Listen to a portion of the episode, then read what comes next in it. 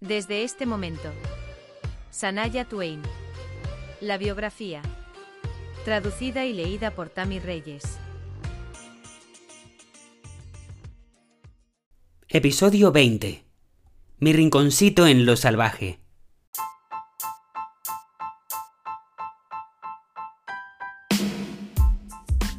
Primero, renuncié a Dirhast. Polygram Records en ese momento, que luego se convirtió en Mercury Nashville, aún no me había adelantado dinero y no podía permitirme mudarme a Nashville. Antes de saber que conseguiría un contrato discográfico, por necesidad, logré obtener una hipoteca en el banco CIBC. Y compré mi primera casa después de dejar el alquiler de bungalows remotos y sin agua. Se acercaba el invierno y necesitábamos como mínimo una ducha de agua caliente y un inodoro con cisterna. Nos mudamos a Melissa, un pequeño distrito a las afueras de Huntsville. Nuestro nuevo piso era un bungalow de un dormitorio convertido en cuatro dormitorios con paredes divisorias de dos por dos para dividir el único dormitorio existente para cada uno de los niños y dos dormitorios improvisados en la planta baja para Kerry y para mí. La casa era de una sola planta con un sótano y un baño. Colocamos una lavadora y una secadora debajo de las escaleras hacia el sótano y lo llamamos cuarto de lavado. Aunque técnicamente yo era el anciano de la casa, responsable de las cuentas y del manejo de la casa, el lugar probablemente tenía más la sensación de una casa club invadida por un grupo de niños.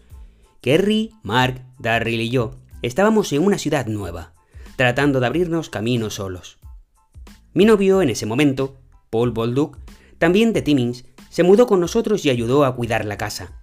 Con una hipoteca, dos hijos adolescentes, una casa que necesitaba mantenimiento y suficiente leña para cortar durante el invierno, Paul era un gran equipo. Lo conocí en Timmins, poco después de que mis padres fallecieran. Tenía solo 18 años, cuatro años más joven que yo.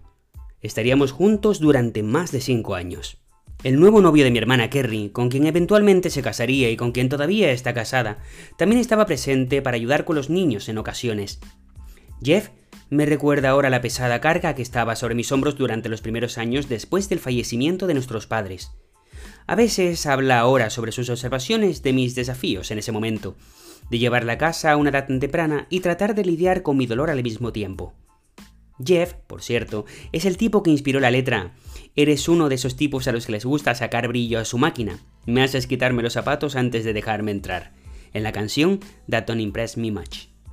Todos recordamos a Kerry explicando que cada vez que Jeff la llevaba a alguna parte, tenía que quitarse los zapatos antes de sentarse en el asiento del pasajero. Mantuvo sus vehículos relucientes en todo momento, y fue muy impresionante y perfeccionista en muchos sentidos para un joven de 19 años, especialmente en comparación con nosotros, los Bushwakers, personas poco sofisticadas que viajan y viven en bosques poco poblados. De Timmins, que definitivamente no estábamos preocupados por arrastrar un poco de lodo aquí y allá. Tanto Jeff como Paul eran inusualmente maduros, responsables y tranquilos para su edad. Y había momentos en que su presencia era especialmente reconfortante. Como si, por ejemplo, la policía llamara a la puerta en medio de la noche con uno de mis hermanos adolescentes a cuestas, detenido por consumo de alcohol. Yo soy pequeño de estatura y está claro que un adolescente varón fuerte e intoxicado podría ser un problema para mí sin ellos. Estoy agradecido de que la policía nunca haya llamado a mi puerta sin uno de mis hermanos, ya que eso hubiera significado lo peor. Fueron momentos como estos que me empujaron a la paternidad instantánea y la preocupación que viene con el territorio. Esas noches sin dormir cuando son las 3 de la mañana y los niños todavía no están en casa. A veces conducía a casa desde el trabajo en Dirhast, bien pasada la medianoche, con la esperanza de que cuando llegara a la puerta los dos niños estuvieran sanos y salvos, dormidos. Estas eran mis preocupaciones genuinas a la edad de 23 años, y me sentí aliviado cuando estaban donde estaban, donde se suponía que debían estar. Mi rutina durante los meses fríos era abastecer la estufa con madera que se quemaría durante unas cuatro horas antes de que necesitara ser alimentada nuevamente. A las 6 de la mañana me despertaba y volvía a llenarlo.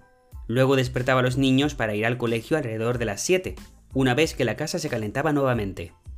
Mi cuñado, Jeff, dice hoy, recuerdo esos tiempos, y no sé dónde encontraste el coraje. Yo mismo no estoy del todo seguro, pero un sueño en particular que tuve en ese entonces impulsó mi fuerza.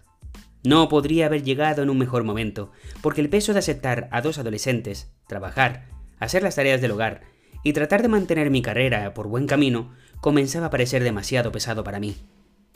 Aquí está el sueño. Mis padres vienen a mí, pero solo habla mi padre. Él flota muy cerca de mí, En realidad, solo su cara. Con voz suave, me dice que no tiene mucho tiempo, ya que mi madre lo está esperando. La veo a ella flotando detrás de él, y quiero que avance, pero no lo hace. Mi padre me dice, ella ya estaba saliendo de este mundo, y ahora está esperando que yo llegue. Luego me asegura que estoy haciendo un buen trabajo, que todo está bajo control y que no debo preocuparme. Ambos quieren que yo sepa que saben que estoy haciendo lo mejor que puedo, y esto es exactamente lo que debo hacer. En mi sueño, y después de despertarme, me siento tan aliviado y animado por sus palabras. Necesitaba tanto escucharlos, porque me sentía culpable por no estar haciendo un trabajo lo suficientemente bueno y por estar defraudando a mis hermanos después de todo lo que ya habían pasado.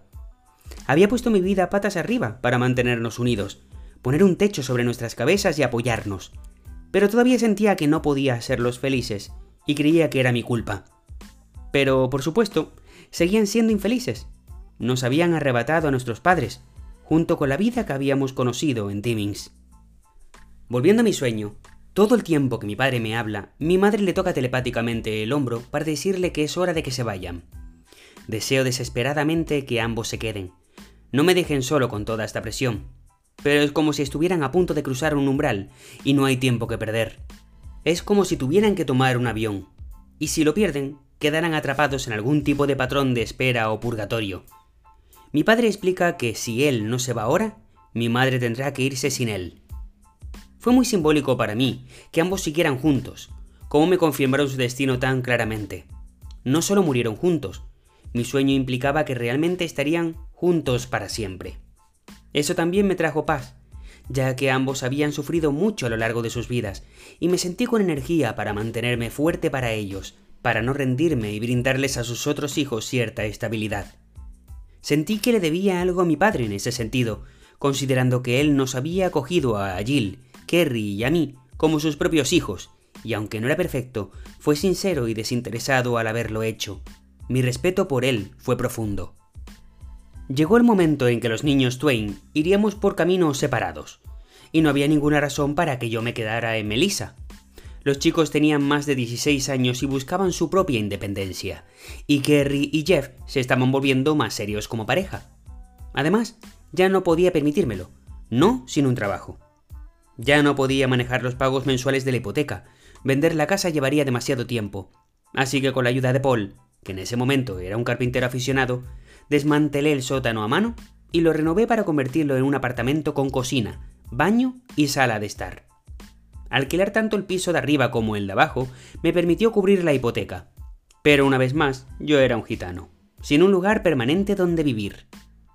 No pude evitar encontrar ironía en el hecho de que había dejado mi trabajo bien pagado en Dirhast para seguir mi carrera como artista de grabación internacional. Gratis.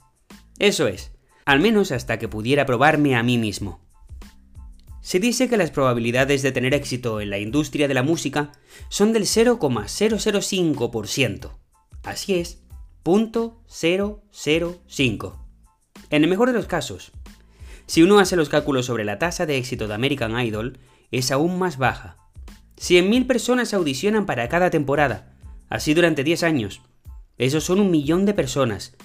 Solo un cantante gana cada temporada haciendo un total de 10 cantantes sumando todas las temporadas. Solo dos continúan con una carrera genuinamente exitosa, lo que hace que el porcentaje de éxito sea de un 0,000002%. Por suerte para mí, en ese entonces no tenía idea de cuán escasas eran mis posibilidades. No puedes desanimarte por lo que no sabes, así que la ignorancia realmente fue una bendición en mi caso. Tenía el optimismo de mi lado, y con la libertad recién descubierta de las responsabilidades domésticas. Pensé que podría tener la oportunidad de recuperar el tiempo perdido. Estaba en plena veintena. ¿Era ahora o nunca?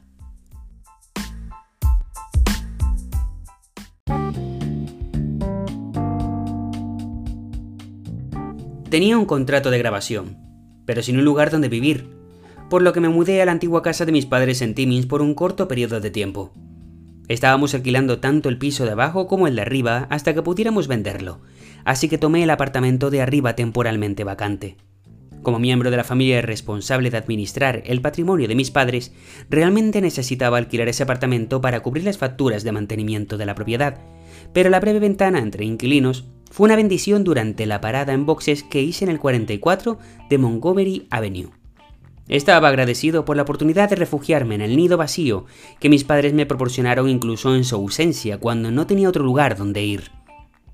Pasé esas semanas encerrado en el apartamento, escribiendo música atentamente y sintiéndome triste y melancólico, porque la casa evocaba muchos recuerdos familiares. Nada había cambiado en los cinco años desde la muerte de mis padres. Prácticamente podía oler y saborear el pasado que flotaba en el aire, y aún podía escuchar las voces de todos. A veces me imaginaba sus pasos subiendo las escaleras y casi esperaba que entraran por la puerta en cualquier momento. Mis emociones agitadas allí produjeron una gran cantidad de composición. Junto con la tristeza, sin embargo, me sentí en paz. A diferencia de los otros lugares donde habíamos vivido, la casa de Montgomery no había sido empeñada por la violencia. Siempre he sostenido que los problemas financieros representaron la mayoría de las peleas de mis padres. Bueno, las cosas estaban mejorando cuando compraron este lugar, y aunque mi madre y mi padre se pelearon, las discusiones nunca se volvieron físicas. Una vez tuve que dejar el apartamento a los inquilinos que estaban listos para mudarse, los padres de Paul, Larry y Helen, generosamente nos permitieron quedarnos con ellos por un tiempo. Ya había firmado con la discográfica y esperaba que solo fuera cuestión de tiempo ser más estable profesionalmente, pero por ahora todavía estaba en transición, con un pie en mi viejo mundo y otro en el nuevo. Trabajaba a tiempo parcial en Sears tres días a la semana y cuando Paul y yo teníamos tiempo libre, nos dirigíamos al campamento de sus padres a orillas del lago Kenogamishi. Allí, en el monte, construimos una pequeña cabaña de 10 por 12 pies hechas con trozos de madera y pedazos reciclados de casas demolidas. Paul era un constructor habilidoso, y yo la diseñé para que pudiéramos cocinar, dormir, bañarnos y calentarnos en este pequeño espacio. Sin electricidad ni fontanería, la cabina era el equivalente a un coche de payaso de circo. Exprimimos mucho de la vida en él. Disfruté mi tiempo a solas en el monte durante el tiempo en el que Paul trabajaba en la ciudad y no podía conseguir ningún turno en Sears. Me llevaba a la cabaña con provisiones de comida para una semana y luego se unía a mí el fin de semana. Me encantaba la soledad, especialmente durante el hermoso invierno.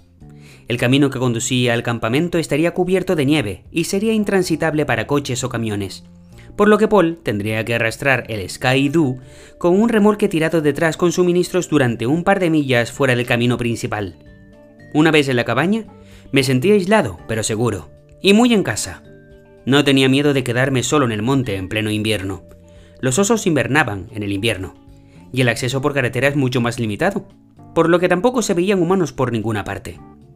No tenía nada de qué preocuparme más que morirme de frío si me quedaba sin madera. Los lobos no son un problema, ya que son tímidos con los humanos y no pueden derribar puertas, y mucho menos derribar una casa. Un oso podría haber atravesado mis ventanas o puertas, pero como dije, estaban profundamente dormidos en esta época del año. La experiencia me marcó con el gozo de la soledad. Con eso me refiero a la oportunidad de sumergirte en un espacio donde el tiempo tiene poca importancia y el derecho divino de sentir, pensar o decir lo que quieras es tuyo. Todo tuyo perdido en la dicha y la simplicidad de menos, con todo el tiempo del mundo para reflexionar y convertir esos pensamientos y sentimientos en música. Fui muy productivo en mi pequeño rincón de la naturaleza y disfruté cada minuto. Extraño ese escondite estrecho. La base de muchas de las canciones que completé y grabaría con Moodland unos años más tarde se escribieron allí. Todavía disfruto escuchando mis grabaciones en cinta de cassette de mis sesiones de escritura de esa época, ya que puedes escuchar el fuego de la estufa de leña crepitando en el fondo. Pasé los días cortando leña, limpiando la nieve de mi puerta y el camino, escuchando el silencio de la nieve, contemplando la vista y escribiendo música a medida que me llegaba. Tenía una rutina bien organizada para mis días de invierno solo en la cabaña. Antes de acostarme, preparaba astillas y astillas de madera y leña cerca de la estufa para tenerlas a mano por la mañana. Cargaba la estufa con pedazos grandes y húmedos para que ardiera lo más lentamente posible durante la noche.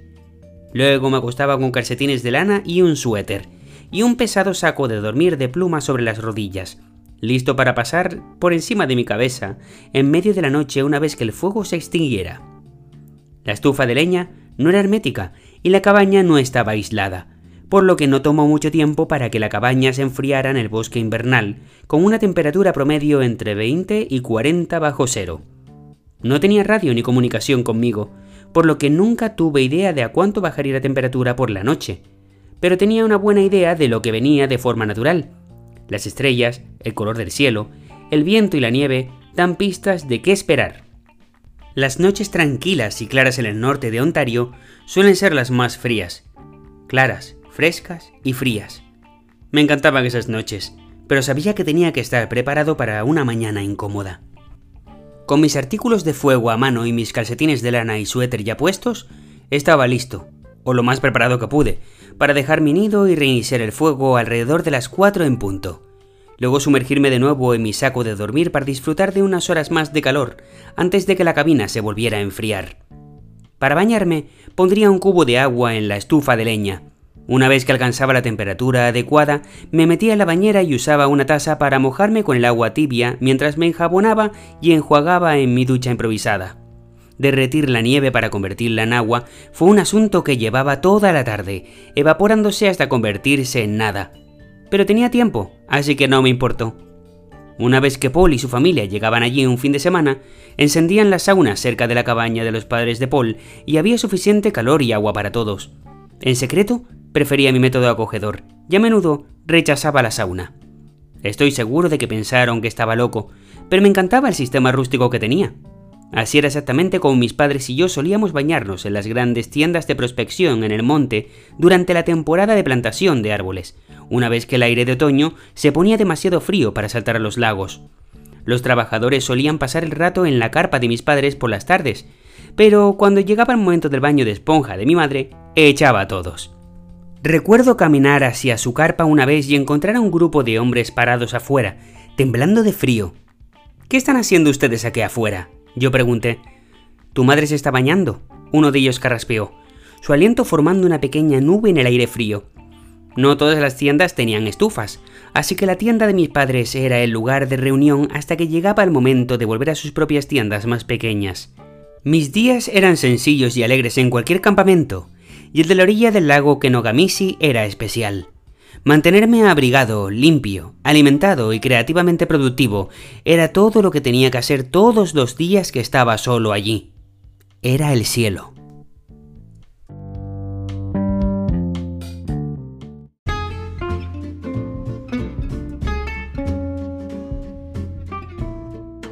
Hola, si has llegado hasta aquí, déjame agradecerte de todo corazón que hayas compartido tu tiempo conmigo escuchando este podcast.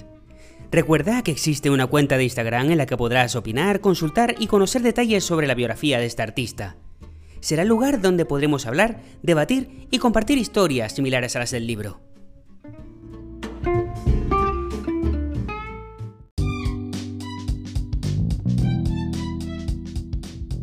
También dispones de canales audiovisuales como TikTok y YouTube, donde podrás encontrar el álbum conmemorativo del 57 cumpleaños de Sanaya The Flame, con canciones inéditas, covers y lives remasterizados que estará disponible en nuestro canal de YouTube y muy pronto en Spotify, donde además encontrarás la playlist del podcast Sanaya Twain Simple Hits. Suscríbete para estar a la última.